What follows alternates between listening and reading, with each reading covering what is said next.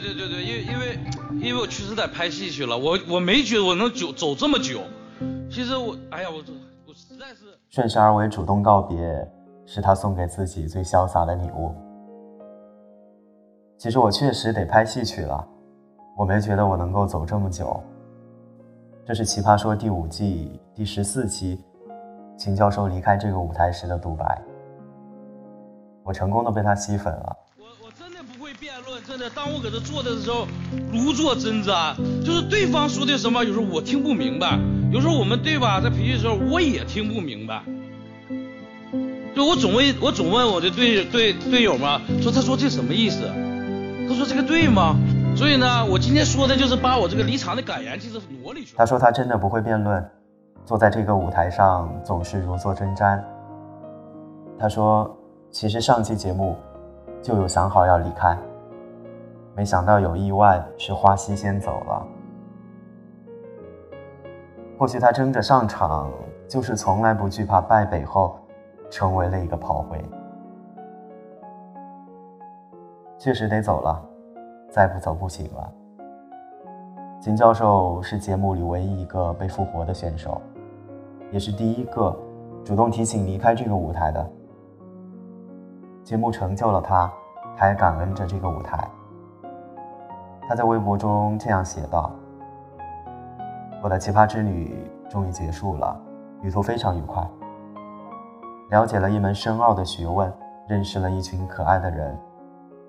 离开是必然的，因为奇葩说毕竟是辩手的舞台，现在走有理有面儿，有头有脸。咱们青山不倒，绿水长流，回头见。撕去尴尬嬉笑的伪装。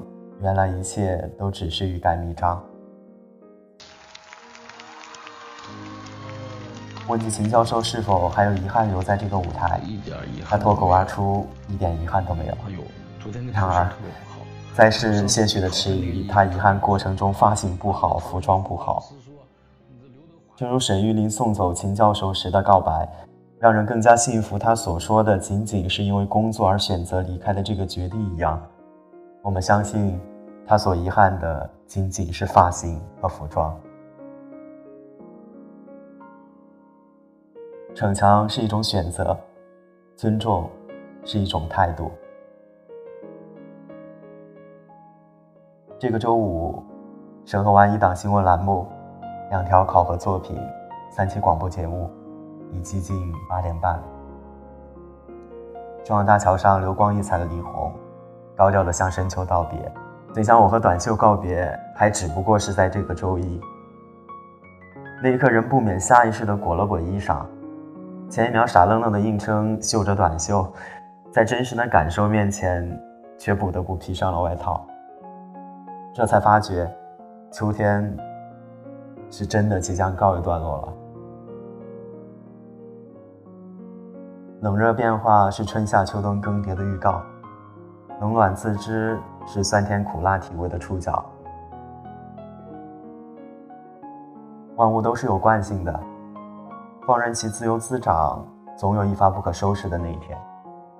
今年七月起，健步走，早睡早起，将我渐渐从肥腻的大胖子拉回到勉强可以称为小胖子的游历中年来。告别二十多斤的体重。其实并不像大家所说的那样，我脱了单，仅仅是因为我想对自己好一些，或许那样可以让我少一份对生活的怯懦。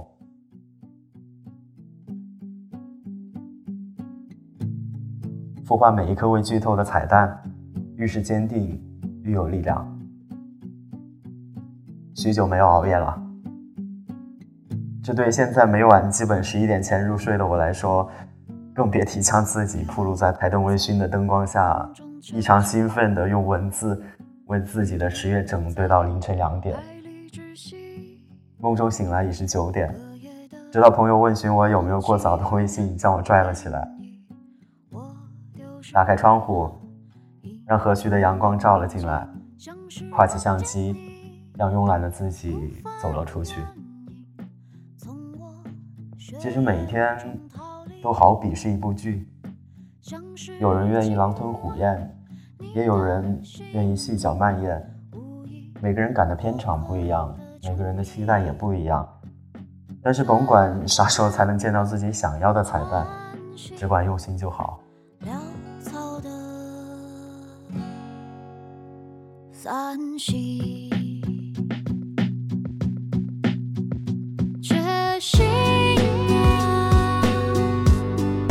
小说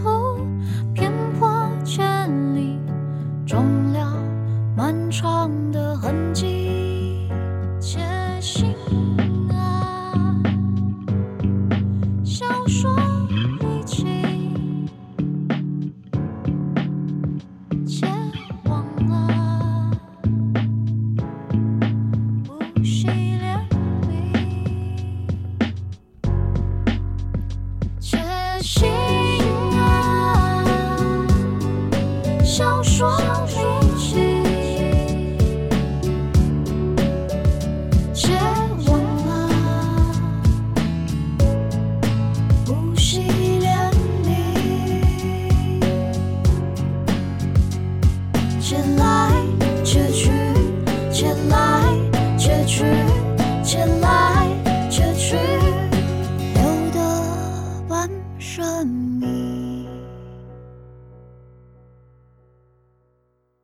空中孤飞的鸟，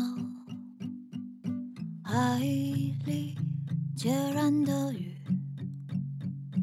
耳边的脸一直是个夜。